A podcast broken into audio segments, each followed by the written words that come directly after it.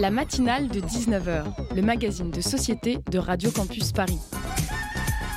On y parle de sujets sérieux. Il n'y a pas d'édito enflammé sur le communautarisme blanc. De sujets moins sérieux. Ça peut être des bois sculptés à partir de formes naturelles interprétées. De ce qui se passe en Ile-de-France. Je me disais qu'à Paris, on était en avance sur la province. Et de débats pas forcément consensuels. Parlez-nous un peu de cette coupe monstruelle. Tous les jours, du lundi au jeudi, jusqu'à 20h, sur le 93.9.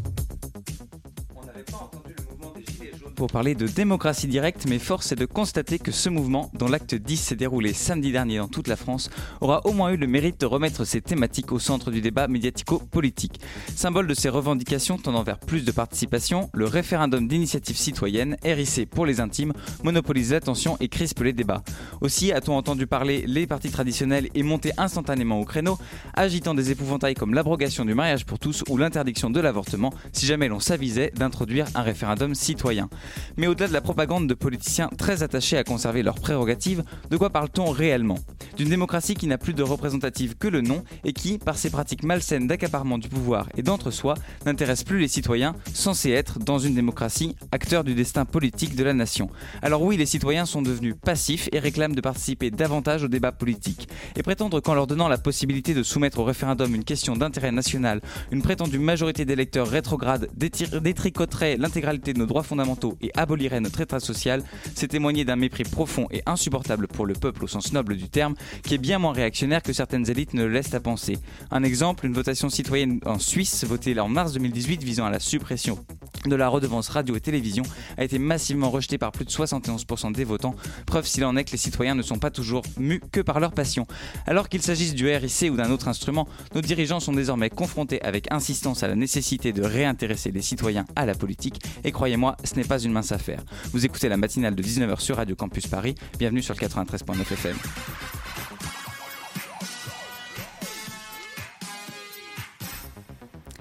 Et dans cette matinale, on va parler réforme de l'assurance chômage et plus précisément de la lettre de cadrage adressée aux partenaires sociaux par le gouvernement, dans laquelle celui-ci réclame d'importantes économies au régime d'indemnisation. Et dans le viseur des organisations patronales, notamment le statut des intermittents du spectacle, encore accusé de coûter trop cher.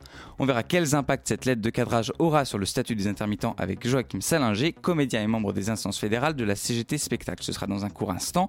Et dans la deuxième partie de cette émission, on parlera de la marque Supermarché qui recycle des vêtements de seconde main dans le 14e arrondissement de Paris. Monia Sbouaï viendra nous en parler à partir de 19h40. Et tout cela sans oublier les chroniques de ce soir, les chroniqueurs pardon, de ce soir, Louis et Lucie, que l'on retrouvera respectivement à 19h34 et en fin d'émission. Bienvenue sur le 93.9 FM, vous écoutez la matinale de 19h. Les intermittents du spectacle sont des artistes ou techniciens du spectacle embauchés sous contrat de travail à durée déterminée, dit d'usage. Ces salariés et leurs employés cotisent à l'assurance chômage selon des règles spécifiques, des règles censées compenser la précarité de ces professions. Sans rentrer dans les détails, en gros, un intermittent peut bénéficier de l'allocation d'aide au retour à l'emploi, l'allocation chômage, s'il a travaillé 507 heures au cours des 10 mois et demi précédant sa dernière fin de contrat de travail. En France, c'est en 1936 qu'a été créé le premier régime salarié intermittent à employeurs multiples pour les techniciens et cadres du cinéma. Ce régime a ensuite beaucoup évolué et s'est ouvert à différents artistes et techniciens. Ces intermittents sont de plus en plus nombreux. Pôle emploi a recensé 256 000 salariés qui ont cotisé en 2014 au régime spécifique des intermittents du spectacle, en progression de presque 5% depuis 2010, mais seuls 38% de ces intermittents ont été indemnisés pour avoir suffisamment cotisé. Ce régime des intermittents a vécu des crises à répétition, 2003, 2014, avec parfois des festivals annulés ou en difficulté. Le problème est que le régime coûte cher à l'UNEDIC, même si depuis 2014, ce régime des intermittents a réalisé 190 millions d'économies par an. On vient d'entendre une vidéo de Gilbert Chevalier pour le site de France Info datant de 2016. Et entre-temps, les choses ont un peu changé pour les intermittents qui doivent toujours cumuler 507 heures d'activité, mais sur 12 mois et non plus sur 10. Alors depuis septembre dernier, des négociations sont en cours entre les partenaires sociaux en vue de la réforme de l'assurance chômage voulue par le président de la République. Et un des buts affichés de cette réforme, c'est bien évidemment de désendetter le régime de l'assurance chômage géré par l'UNEDIC. Et il n'en a pas fait plus au MEDEF et à la CPME pour réclamer que le régime des intermittents fasse également partie de la réforme. Si la CGT et Force ouvrière ont voté contre cette exigence patronale, la commission paritaire chargée de négocier a majoritairement approuvé cette directive en demandant à la branche spectacle de proposer des pistes pistes d'économie d'ici au 21 janvier, ce à quoi la Fédération patronale du secteur du spectacle, la FESAC, s'est fermement opposée vendredi dernier. Et pour en parler, la matinale reçoit ce soir Joachim Salinger, comédien et membre de la CGT Spectacle. Bonsoir. Bonsoir, oui, ou, bonjour, parce que c'est une matinale. Bonjour. Euh, et pour mener cet entretien avec moi, j'accueille Olivia de la rédaction de Radio Campus Paris. Bonsoir Olivia. Bonsoir. Alors pour commencer, Joachim Salinger, j'aimerais que vous nous parliez un petit peu, euh, on l'a entendu un petit peu dans l'extrait qui vient de passer, mais j'aimerais que vous nous parliez un petit peu du, statut d'intermittent du spectacle, comment est-ce qu'il fonctionne et qui en bénéficie? Alors, avant une toute petite précision, c'est pas seulement la, euh, la fédération patronale qui s'est opposée euh, à faire euh, des économies vendredi dernier, c'est tous les partenaires sociaux et donc effectivement la FESAC, qui était la fédération patronale, mais l'intégralité des, des fédérations d'employés, de, d'employés, enfin des syndicats d'employés du secteur. Il y avait là-dessus quelque chose d'absolument unanime pour dire il n'est pas possible, pour plein de raisons qu'on aura je pense, le temps d'expliquer, euh, de faire ça. Ensuite, ce qu'on appelle euh, l'intermittence du spectacle. Euh, tout d'abord, en fait, c'est pas un statut, c'est un terme qui est utilisé, mais qui est un peu un abus, et qui est un abus qui est pas tout à fait anodin parce que en fait le statut qu'on a qu'on dit qu'on est intermittent du spectacle c'est le statut de salarié mmh. et c'est parce qu'on est sous contrat de travail qui sont des contrats très courts ce qu'on appelle, euh, ce qui est expliqué justement dans le son qu'on a entendu, euh, les contrats euh, à durée déterminée d'usage, on est un secteur d'activité qui a des pratiques d'emploi particulières dans le spectacle, que ce soit le spectacle vivant, le spectacle enregistré, voilà. On travaille de manière très irrégulière, donc de manière intermittente. Mmh. avec parfois de très nombreux employeurs dans la même année, sans aucune sécurité que ces employeurs vous rappellent, soit parce qu'ils n'ont pas l'activité pour, soit parce que vous ne correspondez pas au projet suivant, euh, voilà. Et cette pratique d'emploi particulière, a demandé à un moment, enfin la, question a été posée de se dire, est-ce que, vu les pratiques d'emploi spécifiques, on ne devrait pas adapter les règles du chômage par rapport euh, au régime général? Et c'est comme ça qu'est née l'idée de faire des annexes au régime général, ce qu'on appelle aujourd'hui les annexes 8 et 10. Mhm. Et le nom est devenu l'intermittence pour avoir des règles adaptées à de pratiques d'emploi particulières. Comment ça fonctionne justement comment comment comment ces règles euh, participent justement de cette de cette adaptation euh, à la situation particulière comment est-ce que ça fonctionne comment qui enfin qui sont les gens concernés Annex 8 et 10, il, me semble que c'est les artistes et les, techniciens. Oui, ça n'a pas toujours été le cas euh, dans cette. Euh, enfin, voilà, mais en tout cas, disons, depuis un certain nombre euh, d'années, l'annexe 8 couvre les règles pour les techniciens, que ce soit du spectacle vivant ou du spectacle enregistré, et l'annexe 10 pour les artistes, et depuis donc maintenant 2016, les réalisateurs. Depuis 2016, euh, et depuis, depuis 2016, les règles qui sont en vigueur ont été décidées par les acteurs du, du secteur par une négociation qui a duré longtemps, qui a été mise en place euh, entre euh, justement la fédération patronale du secteur et les différents syndicats de, de salariés. Ouais, on va revenir là-dessus dans un instant. en attendant, quels sont les apports de ce statut au monde culturel français? Alors, les apports de ce régime d'indemnisation, je ne sais pas exactement, ou plutôt, euh, euh, en tout cas pour le, pour le secteur culturel, je, je, ne sais pas. Ce qui est certain, c'est que ça permet aux artistes et aux techniciens, eux, pour eux, d'avoir une continuité de revenus alors qu'ils ont une activité totalement discontinue. Mmh. Et euh, pour beaucoup, étant donné leur rythme d'activité, s'ils n'avaient pas cela, il ne pourrait plus continuer à travailler euh, dans ce secteur-là. Et donc, il n'y aurait plus de spectacle euh, en France Oui, oui, oui. C'est, euh, ça, c'est une conséquence, mais il est certain, en tout cas, que c'est parce qu'ils ont ce régime d'indemnisation chômage avec ces règles adaptées à leur pratique d'emploi qu'ils peuvent continuer à être en activité régulièrement. Hmm. Et, du coup, et de ne pas changer complètement et de ne pas voilà. alors du coup, ce qui ce qui est un petit peu la, question qu'on se pose, c'est pourquoi, par conséquent, il y a autant de critiques en fait de la part des organisations patronales notamment. Alors on a, entendu le Medef, mais, mais ce sont pas les seuls. Pourquoi, à chaque fois qu'on parle de l'assurance chômage et du déficit de l'UNEDIC euh, interprofessionnel, pourquoi à chaque fois on entend toujours le sujet des intermittents du spectacle et on remet ça sur la table? C'est une très bonne question. Euh, je pense qu'il faudrait leur demander pourquoi ils ne parlent pas, parce qu'ils parlent toujours du déficit euh, de, de l'intermittence ce qui est un terme complètement impropre, puisque on, fait partie d'une seule et même caisse, donc euh, nous, tous les salariés cotisent, et seuls ceux qui sont au chômage touchent, peu importe qu'ils soient intermittents ou, pas ou, au régime général, voilà. Mais il faudra demander effectivement euh, au MEDEF ou à d'autres acteurs pourquoi ils ne s'intéressent pas euh, à ce que coûte euh, l'indemnisation chômage des, des, des, cadres, pourquoi pendant très longtemps ils ne se sont pas du tout occupés de, des règles d'indemnisation des intérimaires pour, pour, pour, il y a quelques années, les casser complètement? Mmh. C'est des questions politiques, c'est des choix politiques on ne peut amener que des interprétations, ou en tout cas que des idées. Moi, une des idées que j'ai, c'est que l'indemnisation euh, euh, des, intermittents du spectacle, elle pourrait être une base, euh, et une base pas du tout idiote, pour indemniser tous les intermittents de l'emploi. Euh, il y a quelques années, nous étions, euh, euh, nous, artistes ou techniciens, non pas les seuls, mais quasiment les seuls à avoir ces pratiques d'emploi. Et aujourd'hui, de plus en plus, depuis 10 ans, depuis 15 ans, depuis 20 ans, des pratiques d'emploi discontinues gagnent de plus en plus et de plus en plus de personnes travaillent avec des contrats très courts, accumulant plusieurs métiers, plusieurs sources d'emploi. Et à eux, qui, n'ont pas construit, qui n'ont pas eu la chance de construire euh, il y a longtemps euh, des règles spécifiques, il n'est pas proposé de règles euh, adéquates. Et si on appliquait des règles adéquates pour eux, bah, on se rendrait compte du coût réel de la précarité de l'emploi. Hmm. Ça, poussera peut-être les gens à se, sentir concernés aussi. Mhm. Alors, vous en parliez euh, il y a un instant, en, en avril 2016, euh, si je ne me trompe pas, il y a eu un accord qui a été adopté à la suite d'un mouvement social euh, au sein, des, au sein du secteur du spectacle et qui avait déjà un peu donné le ton et imposé des, des mesures comme, comme la réduction du plafond du cumul autorisé justement entre l'indemnisation euh, chômage et le salaire, ou même une franchise sur les congés payés. Alors quels ont été un peu les effets euh, positifs ou négatifs un peu de, cette réforme depuis?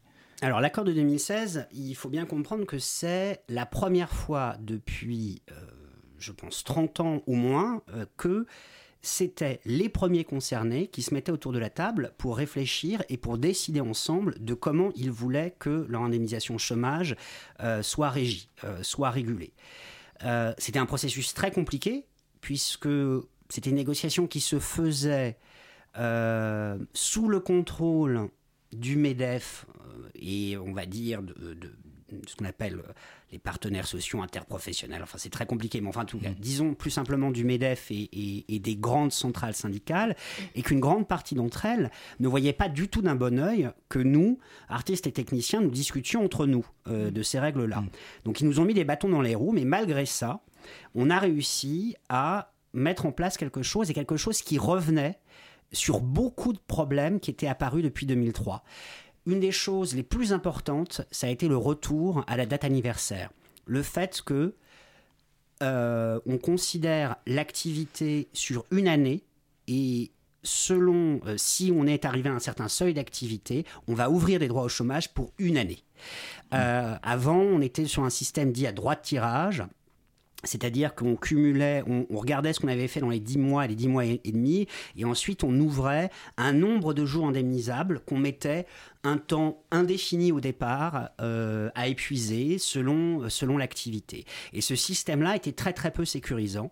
Le retour à la date anniversaire euh, a permis, entre autres, de euh, faire rentrer dans l'indemnisation entre 6500 et je crois ou 7000 personnes qui étaient principalement des gens avec des faibles revenus et euh, qui euh, passaient leur temps dans les années précédentes à sortir à sortir l'indemnisation, re-rentrer, ressortir, re-rentrer. Mmh. Et pour eux, ça a été très sécurisant. donc ça veut dire que non seulement sur la forme et enfin sur le, caractère un peu euh, participatif de cet accord et sur le fond, il y a eu quand même des, réelles avancées. Alors on va, continuer à, parler avec vous, euh, Joachim Salinger, de, de, des projets de réforme d'assurance chômage, du statut ou du régime des intermittents du spectacle. Ce sera juste après une courte pause musicale sur Radio Campus Paris.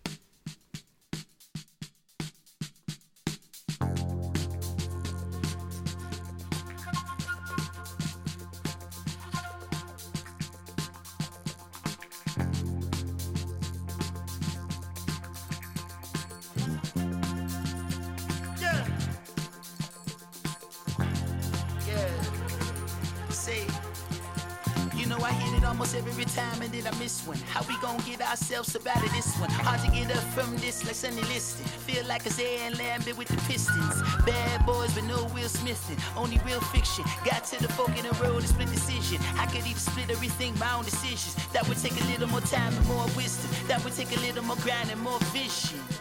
Ah, what's the difference between the poor and the rich man?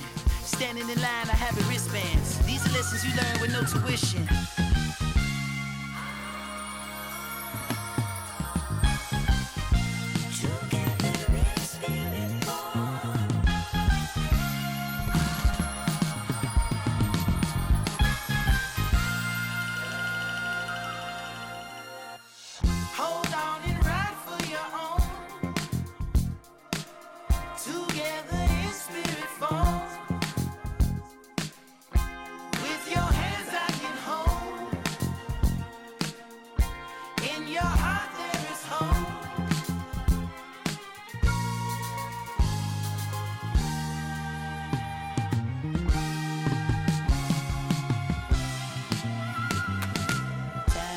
know it without hands to imply who we are, who we see is so much clearer now. It may not be in their sights, but that don't take us out.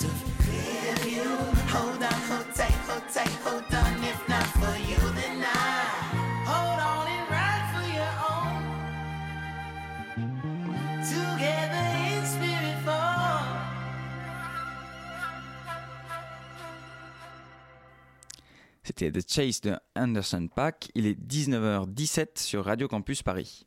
La matinale de 19h sur Radio Campus Paris. Vous êtes toujours à l'écoute de la matinale de 19h sur le 93.9 FM et Joachim Salinger, comédien et représentant de la CGT Spectacle, est toujours en notre compagnie pour parler réforme de l'assurance chômage et régime des intermittents du spectacle. Alors, on, le disait, les, organisations patronales réclament encore plus d'économies de la part du secteur du spectacle et on a parlé de, des économies qui avaient déjà été réalisées euh, euh, en 2016. Est-ce qu'il y a encore des leviers d'économie justement malgré ces efforts qui ont été euh, consentis en 2016 alors les leviers d'économie, je ne sais pas ce dont je peux parler, c'est d'une part de ce qu'a demandé le gouvernement comme économie par rapport à toute l'assurance chômage. Le gouvernement a demandé l'équivalent de 3,9 milliards d'euros. C'est un chiffre absolument surréaliste. 3,9 euh, milliards d'euros d'économie sur les trois prochaines années, donc 1 euh, milliard 3 par an. C'est colossal. Et à l'heure actuelle, dans la négo dite interpro pour le régime général et pour les, éventuelles autres annexes qui seraient amenées à, évoluer. Euh, à ce que l'on en sait, personne pour l'instant n'est rentré dans le dur de ces demandes euh, de l'État. Et donc, euh, à l'heure actuelle, on ne discute pas, même au niveau interprofessionnel, de ces 3,9 milliards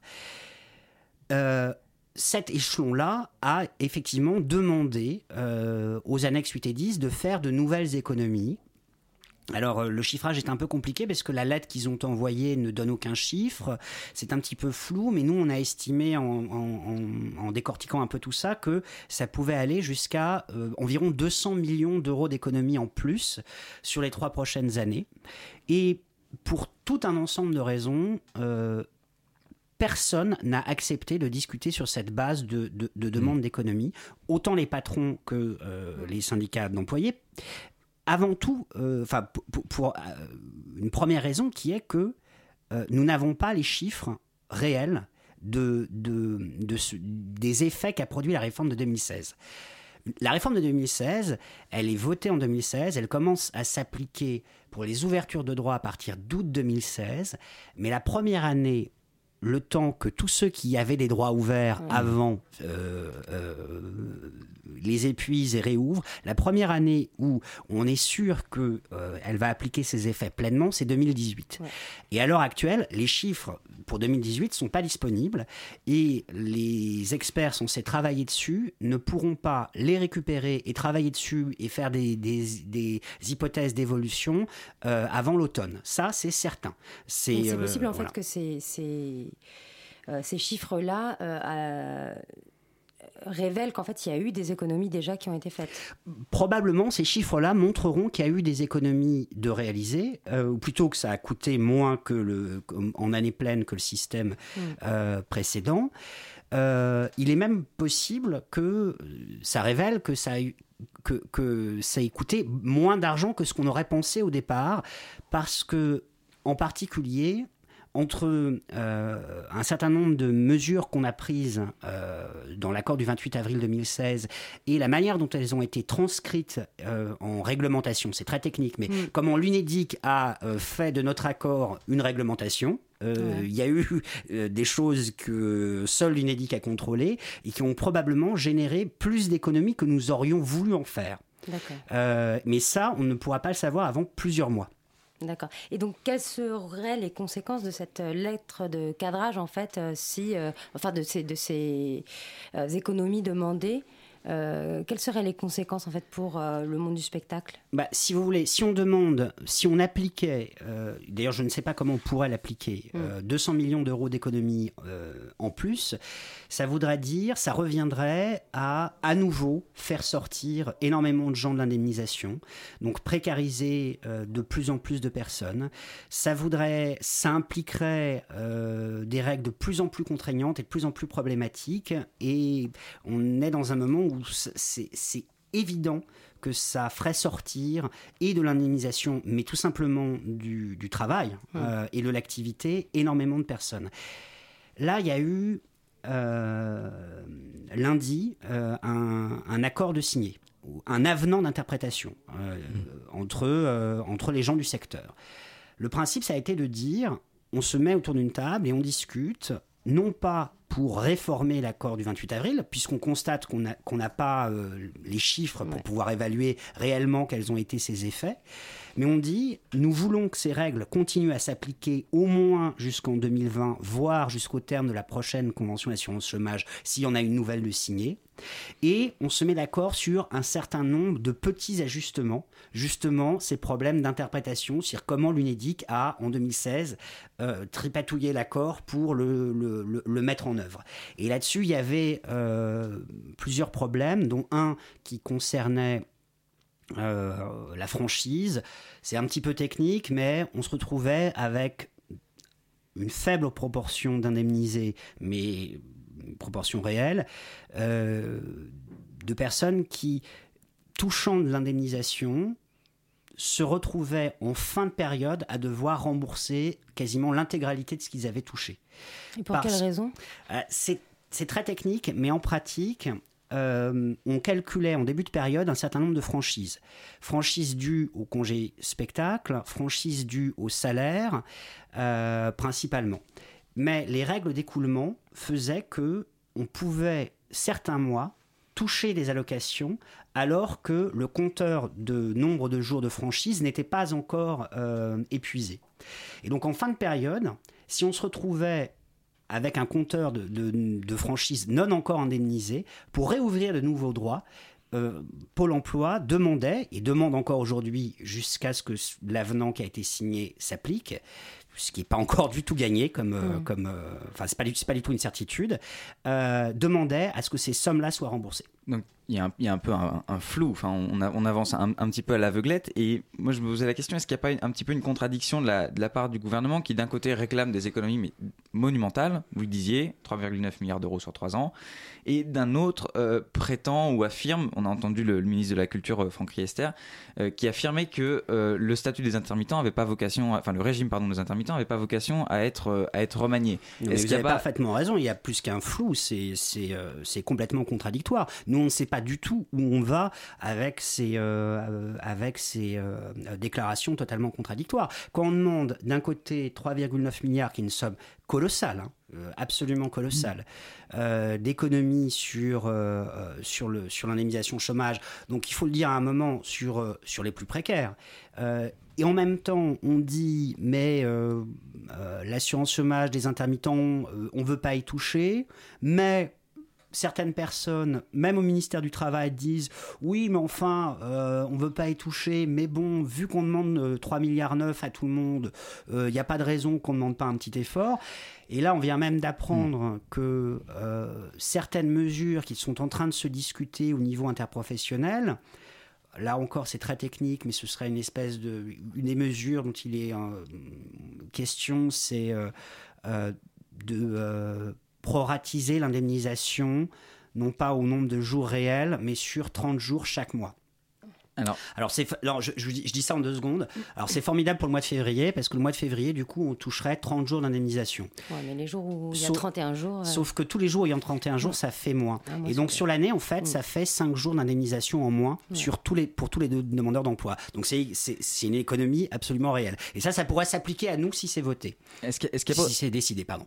Oui, parce qu'il y a peut-être aussi une autre. Vous parliez de précarité là à l'instant. Il y a, je pense, à mon sens, une autre, peut-être une autre contradiction. J'aimerais vous entendre là-dessus dans sa dette de cadrage, le gouvernement dit vouloir lutter contre la précarité, donc on incite à plus d'emplois euh, en CDI, moins en CDD, forcément, plus de temps plein et moins de temps partiel.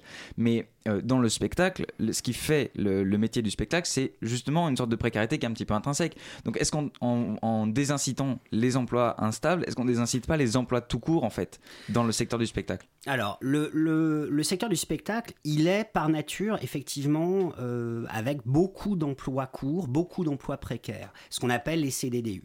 Hmm. Mais la contrepartie, c'est que, que ça coûte plus cher.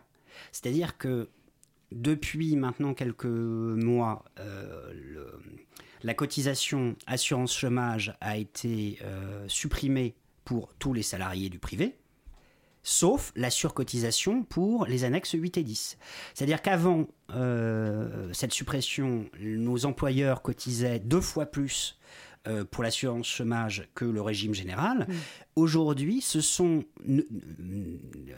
nous, artistes et techniciens du spectacle, nous sommes les seuls à cotiser directement euh, pour l'assurance chômage, vu que c'est maintenant la CSG qui euh, va prendre le relais euh, du financement.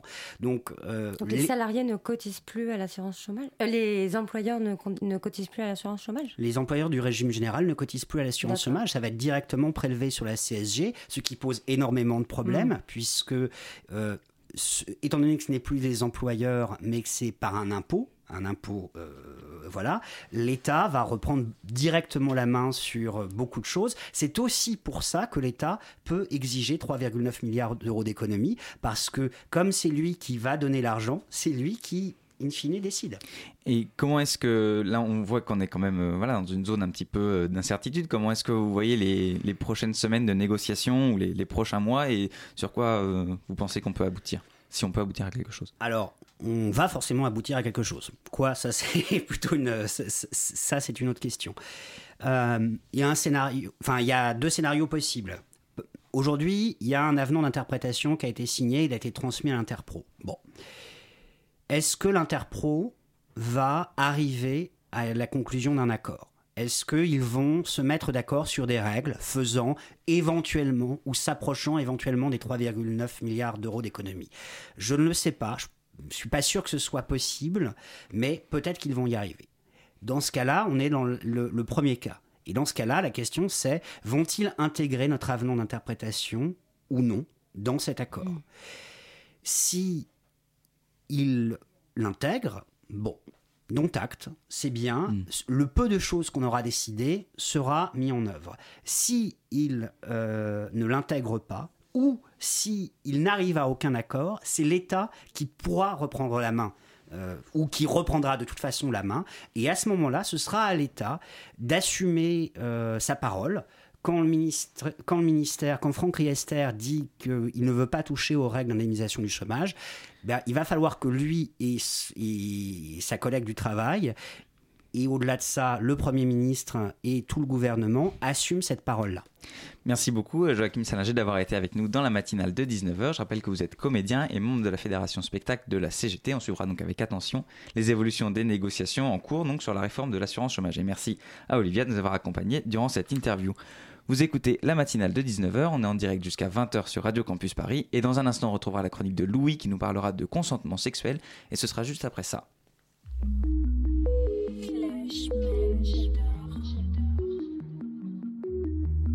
Radio Campus Paris. Je suis qu'un enfant mal poli qui va au lit pour pilonner. Je donne de l'amour à ceux qui veulent me voir abandonné, paumé, mes pionniers d'un art que tout le monde reconnaît. Négro honnête et gros bonnet, fuego prêt à s'immoler. Camisole le Léo, car c'est un cas isolé. Yeah. Ma vie est un bord de mer. J'ai mis mes torts dans un sobre container. J'ai mis le désordre, puis j'étais millénaire. J'ai juste un con qui fait front pour tous ses frères. Père, sœur et mère. Je fais déborder le vase. Et le décor finira par s'effacer. Sur moi, la vie ne fait que laisser ses traces. Sans est assez, yeah. Et quand je ferme les paupières, les comètes me parlent. Le ciel et les étoiles entre elles savent de quoi je râle. Et quand je ferme les paupières, les comètes me parlent. Ciel et les étoiles entre elles savent de quoi je râle.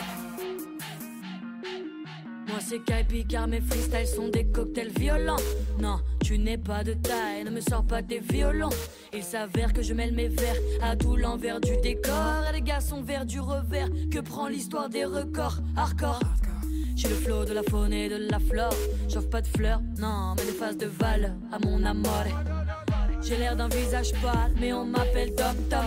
Car c'est moi qui amène de la chaleur à la métropole. Y'a pas besoin de métronome. Dans le métro, fait bouger la tête des bonhommes. Dans la navette pour le summum. Si j'en fais trop, dis-moi, je veux pas croquer dans la pomme. Je ne veux qu'être en paix propice. À poser 30 sur des chill beats. Je trinque à la mélo, je tombe pas dans le panneau et je tape dans le lit. les paupières, les comètes me parlent. Le ciel et les étoiles de quoi je râle. Et quand je ferme les paupières, les comètes me parlent. Le ciel et les étoiles entre elles savent de quoi je râle. Je donne de l'amour à tous ceux qui veulent me voir abandonner. Abandonner. J'ai trop peiné, je peux pas freiner. En vrai, j'ai les clés du succès. J'ai passé la première partie de ma vie à vouloir me faire accepter par autrui. Enfin, maintenant le mode, rien à foutre est activé.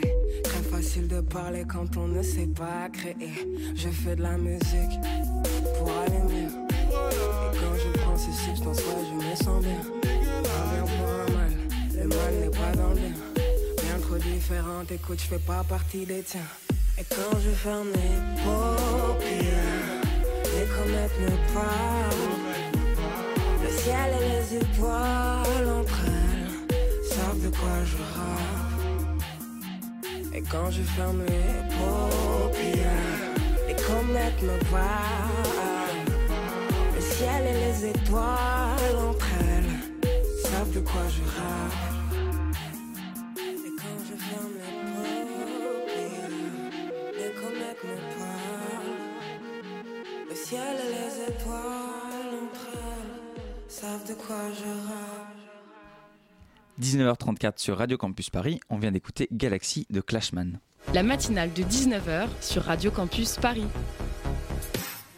Et on accueille maintenant Louis pour sa chronique. Bonsoir Louis. Bonsoir Hugo.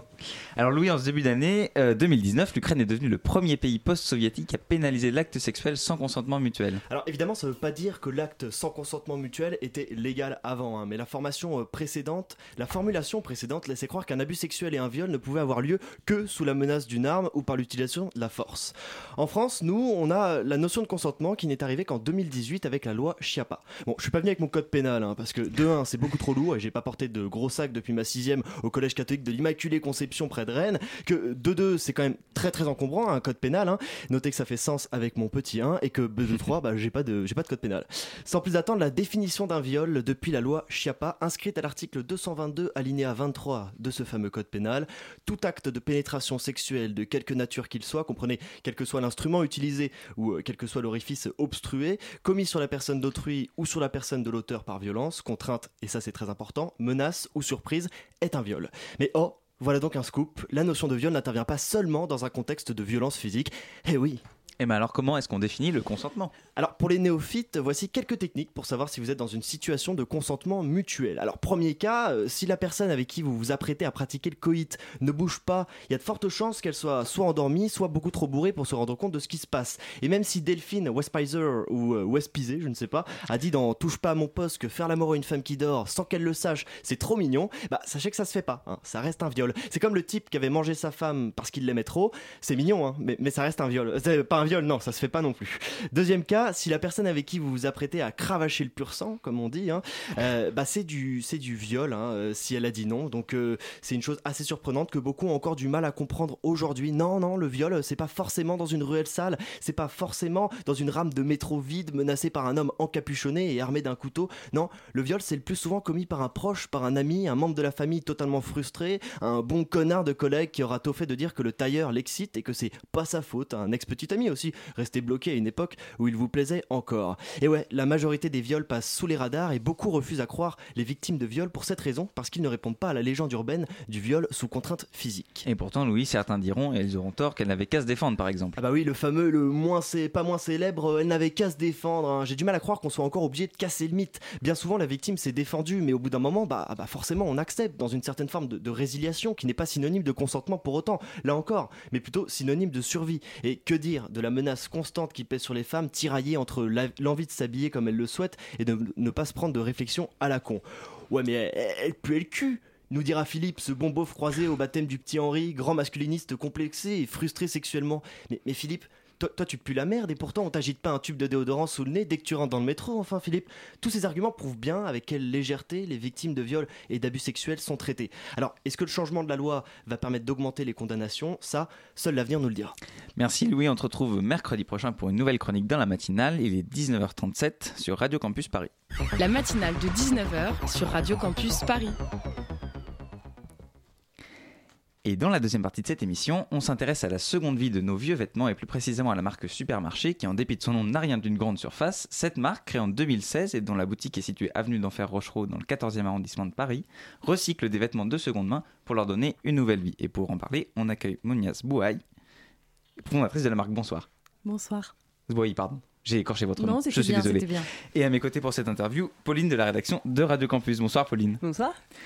Alors, la première question, un petit peu, c'est comment est, comment est-ce que votre projet euh, de, euh, d'une marque de vêtements recyclés est né est-ce, est-ce qu'il y a eu un déclic et si oui, lequel? Euh, alors, j'ai, je travaillais dans la mode. Avant ça, j'avais commencé, je fais assez synthétique, mais avant ça, j'avais commencé plutôt dans le travail social. Et puis, j'ai travaillé dans la mode, euh, à faire du développement produit, donc en gros, à accompagner les stylistes pour créer des modèles, des prototypes, donc un côté assez technique. Euh, et j'ai pas travaillé très longtemps, mais euh, était un peu en fond des questions, des questionnements, un, peu un scepticisme sur euh, bah, la façon de fabriquer la mode et la façon de la consommer. Et, euh, après, en parallèle de tout ça, bah, euh, c'était aussi pendant mes années d'études, le fait d'avoir des, petits budgets et du coup de pas pouvoir acheter des, vêtements très chers. Donc les, vêtements de seconde main étaient toujours présents en me disant bon c'est possible de se faire des looks assez cool ou qui sont en lien avec ce qui se passe dans la mode avec voilà à petit prix et du coup il y a eu bon plein plein de choses mais euh, c'était surtout ça je dirais un peu une prise de conscience où j'avais plus envie de travailler de cette façon là et, euh, voilà plutôt de partir de choses existantes Et la marque Supermarché, du coup, euh, utilise un terme qui s'appelle l'upcycling. Et euh, pouvez nous expliquer la différence entre l'upcycling et le recyclage et pourquoi euh, l'upcycling vous semble plus intéressant, peut-être? Alors du coup, euh, l'upcycling, donc euh, de l'anglais, up euh, au-dessus et cycling, donc le, le cycle, le fait de recycler, c'est le fait d'ajouter une valeur. Donc on a un vêtement, par exemple, il va rester un vêtement avec la transformation, mais il sera un vêtement qui aura une valeur ajoutée parce que il sera unique, parce qu'on y aura ajouté un travail qui aura été long. euh, mais voilà, il, va garder sa fonction première qui était d'être un vêtement. Euh, là où le recyclage, euh, des bouteilles en plastique par exemple, qu'on va recycler, vont devenir autre chose et n'auront plus la finalité de leur utilité première. Et donc ces vêtements, ils, ont, ils sont riches en fait de deux histoires, vos nouveaux vêtements que vous créez. C'est des pièces qui ont été issues, euh, voilà, ils sont issus d'une pièce et ils sont aussi issus du travail que vous avez fait dessus pour la modifier. Est-ce que cette histoire en particulier vous intéresse, euh, ça vous intéresse de la mettre en avant dans les vêtements que vous vendez? Euh, je moi, avant, après, c'est les choses qui sont très visuelles. Dans la mode, en général, c'est bien d'expliquer, c'est bien de donner un discours. Enfin, c'est très nouveau aussi, je pense, de, d'expliquer euh, l'identité d'un projet et, euh, et pourquoi on fait ça et qu'est-ce qui nous motive. Jusqu'à maintenant, on était beaucoup sur un truc, voilà, euh, image, digital, cool, euh, de, de désir, mais c'est assez taiseux comme milieu. En général, c'est assez obscur d'ailleurs. On ne sait pas trop euh, comment ça se passe et comment c'est fait. Mhm. Euh, donc au début, je pense que j'étais hésitante et maintenant, je trouve que c'est intéressant en fait de raconter bah, le travail que moi je fais sur les pièces et aussi de mettre en avant le travail que font les personnes avec qui je travaille pour la couture parce que c'est pas moi qui fais tout euh, et de les mettre un peu en avant euh, à travers leur démarche à eux. Alors comment est-ce que vous trouvez les, les pièces ou les vêtements dont, dont vous partez pour les, pour les retravailler? Est-ce que vous avez des systèmes de récupération particuliers Je sais pas, des, des dons particuliers, d'associations ou autre chose? Alors j'achète les vêtements, euh, je les récupère, on me les donne pas. Alors je pourrais euh, les avoir euh, en don, mais ma, mon processus c'est que je pars de l'idée de quelque chose que j'ai envie de faire. Par exemple, j'avais envie de travailler sur des trench coats, ce vêtement assez classique. Euh, et ce serait trop contraignant travaillant presque seul. Ce serait trop contraignant de qu'on me fasse des dons, que je fasse des tris. J'ai pas d'espace de stock. Donc c'est plus simple pour moi d'aller chercher et acheter dans des sources variées comme des ressourceries euh, d'Île-de-France, euh, Le Bon Coin, enfin plein de, plein de sources de récup. Et du coup, c'est assez facile euh, de, se procurer des, pièces ou des vêtements pour travailler? Parce qu'on s'imagine que c'est peut-être une chasse un peu à la, aux vêtements. Alors, je pense qu'aussi, euh, j'imagine que dans mon processus créatif, j'ai déjà une sorte de cadre où je sais que je vais pas aller chercher, euh, je sais pas, des tops à paillettes en bon état, parce que a priori c'est vraiment trop la niche. Mais euh, peut-être qu'aussi je me cantonne à des choses que je sais que je vais pouvoir trouver, mais malheureusement euh, c'est facile à trouver quoi. Il y en a beaucoup, beaucoup, ouais. Et euh, du coup, comment vous valorisez les vêtements que vous recevez? Est-ce qu'il y a quand même des collections qui arrivent ou euh, vous avez des trucs que vous réutilisez à chaque fois ou, euh, Oui, l'idée c'est euh, bah, pour que les clients finaux, enfin, on a une façon d'acheter, on a un comportement d'achat qui est voilà qui a été un petit peu éduqué. Euh, pour que les gens s'y retrouvent, il faut quand même, quand il fait froid, bah, leur proposer quelque chose qui va être chaud et inversement quand c'est l'été. Donc, je fonctionne quand même avec des, avec des saisons comme la mode traditionnelle. Euh, et après, il y a des pièces qui reviennent parce qu'elles fonctionnent bien. J'ai commencé avec des vestes de travail, par exemple, à, à modifier des vestes de travail. Et ça, c'est un vêtement qui marche bien parce que parce qu'il est facilement euh, unisexe, euh, qu'on peut le porter un peu à toutes les saisons. Donc, je le refais euh, à chaque fois, ouais. Alors, quelles sont les, per- les personnes qui, qui travaillent avec vous sur ce projet? Est-ce que c'est des professionnels, des bénévoles? Sais rien. de- Alors, moi, je travaille seule donc sur euh, supermarché. Euh, je fais tout, de l'achat des vêtements jusqu'à la coupe. Et ensuite, je travaille avec un atelier de couture qui est aussi un chantier d'insertion professionnelle. Mhm. Et c'est les salariés de cet atelier euh, qui réalisent la couture. Donc, j'apporte les vêtements en kit et euh, les personnes font l'assemblage. Donc, c'est comme si je, je sous-traitais, mais avec un lien un peu, un peu plus privilégié qu'un simple sous-traitant. Et alors, on avait une question euh, à propos des prix. Donc, les prix des vêtements, ils sont plus élevés que ceux qu'on trouve dans la fast fashion, clairement. Du coup, euh, c'est quel, genre de consommateur que vous vivez? Quel genre de consommation euh Eh ben, assez étonnamment, euh, la plus grande partie de ma clientèle, c'est plutôt euh, des personnes, c'est- plutôt des femmes que des hommes, même si je fais aussi de l'homme, et c'est plutôt des, jeunes femmes qui sortent de leurs études ou qui ont, un premier boulot, enfin bref, qui n'ont pas des super gros moyens, mais qui sont très responsabilisées dans leur euh, façon de consommer. Et ça, j'en ai été la première assez étonnée. Moi, dans l'idéal, j'aimerais viser même des gens qui n'ont pas des gros moyens. Euh, après, le fait est, c'est que les vêtements coûtent cher parce qu'ils reviennent cher, parce qu'on est sur de la pièce unique, sur quelque chose d'artisanal. euh, C'est pas industrialisable la façon dont je travaille. Euh, après, c'est plus euh, comment on consomme. Enfin, j'ai bien, je travaille avec euh, avec des jeunes qui ont peu de moyens ou qui viennent de familles où ils sont nombreux, où c'est compliqué de voilà d'avoir un, un budget, enfin où ils ne l'ont pas tout simplement. Donc l'idée, c'est pas de culpabiliser les gens qui l'ont pas. J'ai d'autres alternatives pour quand on n'a pas de budget, mais euh, voilà. Alors, Monia Asboy, vous restez avec nous. On parle de la marque Supermarché qui recycle des vêtements usagés dans la matinale de 19h sur Radio Campus Paris.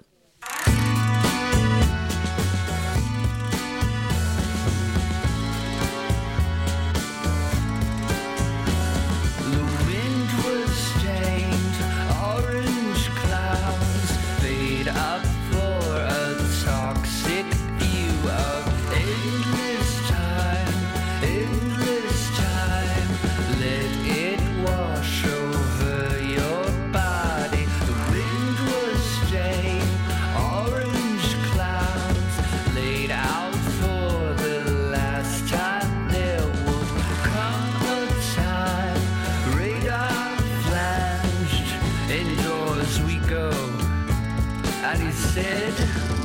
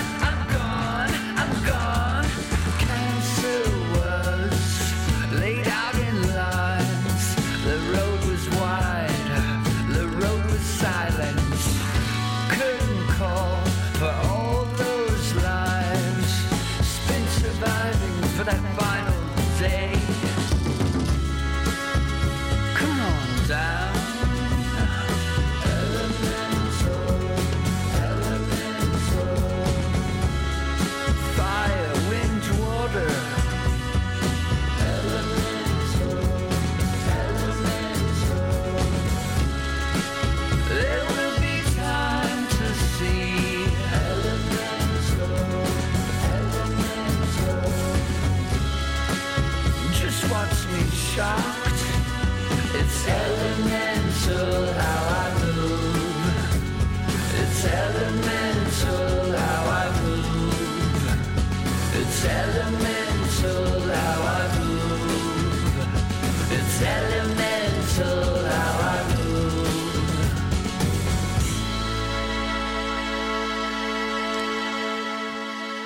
vient d'entendre Element de Deer Hunter sur Radio Campus Paris. Il est 19h47 et vous écoutez la matinale. La matinale de 19h.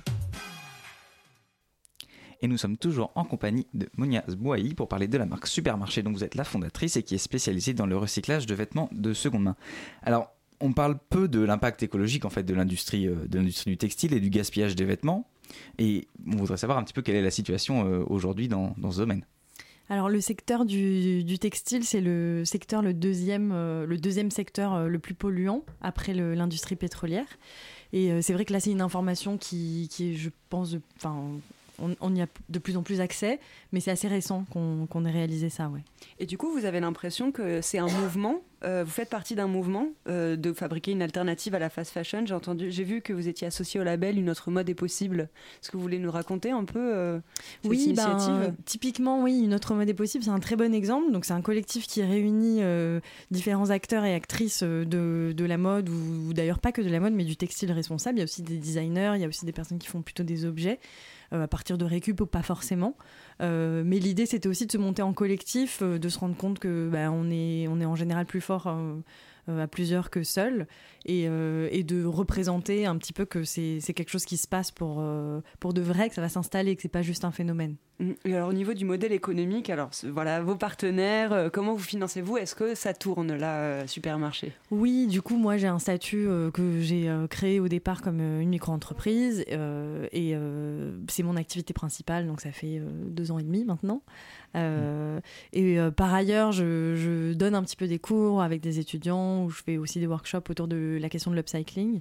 Mais euh, en tout cas, c'est un, marché qui en essor, il se passe des choses. Quoi. Il y a des gens qui sont prêts à. Vous à sentez qu'il y a une sensibilisation un peu à ces sujets et à ces, ces thématiques? Oui, je le vois. C'est-à-dire même chez des gens qui peut-être n'ont pas encore les moyens d'acheter ou de changer un petit peu leur façon d'acheter, euh, le fait d'être dans une boutique, euh, y, y, bah, il y a plein de gens qui passent, il y a plein de visiteurs.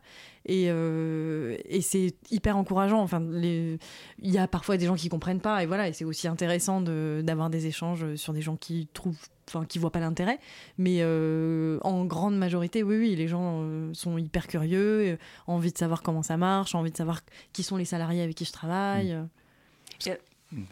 Sur les projets de développement de la marque, voilà, est-ce que vous imaginez pas commencer à faire des économies d'échelle et être euh, tout de suite dans une euh, devenir une grande entreprise, mais est-ce que ça serait possible d'imaginer être plusieurs, travailler euh, voilà en plus grosse quantité?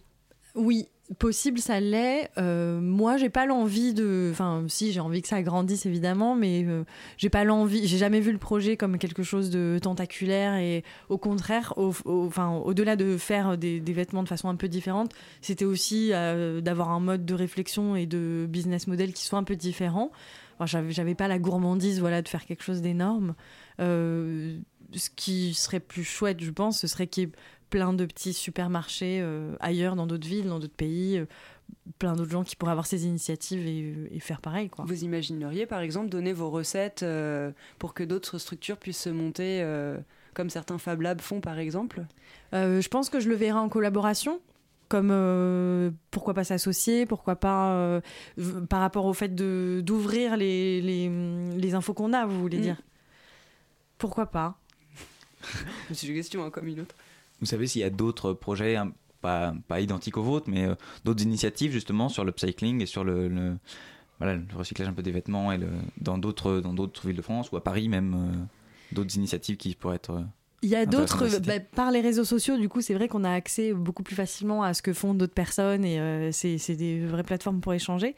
Et euh, oui, clairement, il y a plein d'initiatives à Paris de plus en plus. Bon, c'est mon premier réseau. Et après, euh, si j'ai des échanges avec, euh, avec des personnes qui sont à Bordeaux, en Bretagne, qui font peut-être plus du design d'objets ou, ou du textile pour enfants, donc peut-être même encore dans d'autres domaines, mais toujours avec l'idée de récupérer, oui, oui. Eh bien, merci beaucoup, euh, Monia Zmoui, d'avoir été avec nous dans ce studio dans la matinale de 19h. On rappelle que vous avez fondé la marque donc Supermarché en avril 2016 qui recycle des vêtements usagés et qu'on peut vous retrouver dans votre boutique au Grand Voisin, avenue d'Enfer Rochereau, dans le 14e à Paris, du jeudi au samedi et chaque troisième dimanche du mois. C'est bien C'est ça? ça, merci. Merci beaucoup d'avoir été avec nous. Merci. La matinale de 19h, du lundi au jeudi jusqu'à 20h sur Radio Campus Paris. Et à 19h52 sur Radio Campus Paris, il est temps de, retrouver pardon, la chronique de Lucie. Salut Lucie, ce soir tu viens nous parler d'une des actualités les plus marquantes de ce début d'année. Et laisse-moi deviner, c'est des gilets jaunes. Hein, mais, mais pas du tout, moi je suis sur de la vraie actualité, moi. je suis au cœur de l'info car je viens vous parler d'un sujet qui intéresse vraiment les Français. C'est un vrai travail de répondre aux attentes de mon peuple. Et oui, l'actu essentielle de ce début d'année, c'est évidemment le combat entre les rappeurs Booba et Caris.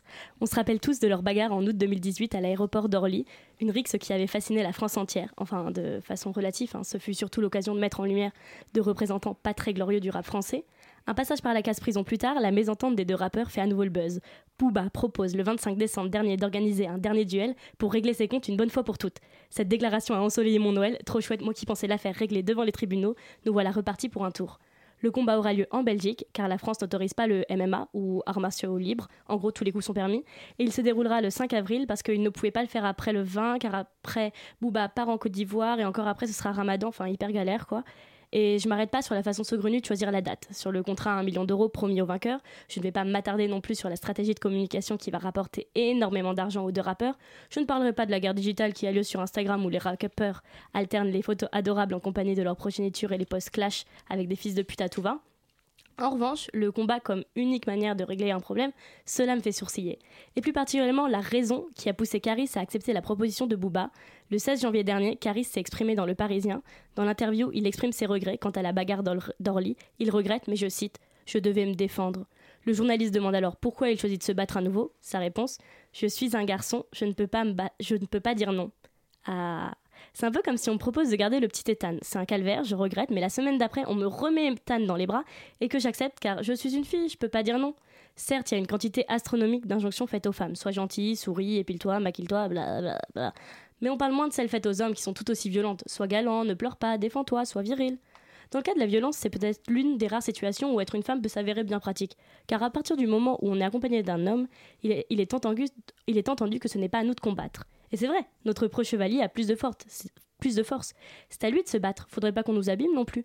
L'autre jour, je parlais avec un ami et il m'a dit J'espère que je n'aurai jamais à me battre pour défendre ma copine car sinon je suis foutue, c'est sûr. Ça m'a fait réaliser que je n'avais jamais pensé à comment je réagirais si je devais me battre et encore moins me battre pour défendre mon mec. J'ai peur de me faire violer mais pas peur de me faire taper. En soi, personne m'a jamais dit que je devais être capable de me battre en cas de problème. Depuis quelques années, il y a un truc hyper à la mode, c'est les cours de self-défense qui sont un mélange d'arts martiaux, mais le public visé demeure les femmes. On va nous apprendre à nous défendre, pas à attaquer. Alors que moi, je rêverais d'être la nouvelle Mike Tyson et de pouvoir rôder la nuit en quête du prochain mec qui me balancerait un Et la miss Bam, clé de bras, le mec à terre en sang, et moi je repartirais fièrement en clamant Je devais me défendre Plus sérieusement, le combat Boubacaris fait beaucoup de mal à l'image déjà pas forcément réjouissante du rap français. En s'arrêtant à l'expression d'une viril- d'une virilité exacerbée, on va occulter et mépriser encore plus le genre musical le plus écouté en France. Les snobs musicaux vont amplifier leur dédain pour les rappeurs, qui sont alors réduits à des brutes misogynes des quartiers à des brutes des quartiers misogynes et violentes, pardon, alors qu'ils ne sont en rien représentatifs de la diversité et de la qualité du rap français. Si je pouvais donner un petit conseil à Booba et Caris, je citerais juste Gandhi. La non-violence est infiniment supérieure à la violence. Le pardon est plus viril que le châtiment. Et si reconnaître ses erreurs et ses faiblesses était la nouvelle virilité? Sur ce, tout va bien, enfin, jusqu'à la prochaine fois. Eh, je les ai vus venir, hein, à rendre le rap responsable de tous les maux. À ce qui paraît, on est violent. À ce qui paraît, on est macho. À ce qui paraît, à skip. À skip ceci, à skip cela. Eh, vous allez pas nous la faire. hein. Même Verlaine a tiré sur Rimbaud. Merci Lucie, on te retrouve la semaine prochaine pour une prochaine chronique dans la matinale.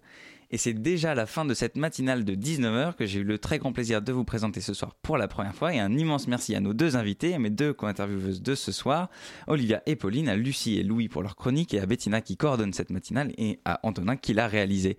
Vous pouvez bien sûr réécouter tout ou partie de cette émission en podcast en vous rendant sur le site de Radio Campus Paris, radiocampusparis.org, ou en allant explorer notre page Facebook, la matinale de 19h. Et tout de suite sur Radio Campus Paris, vous avez rendez-vous avec Extérieur Nuit, une émission consacrée. Eh ben, on ne sait pas avec quoi vous avez rendez-vous ce soir sur Radio Campus Paris. Belle soirée à vous.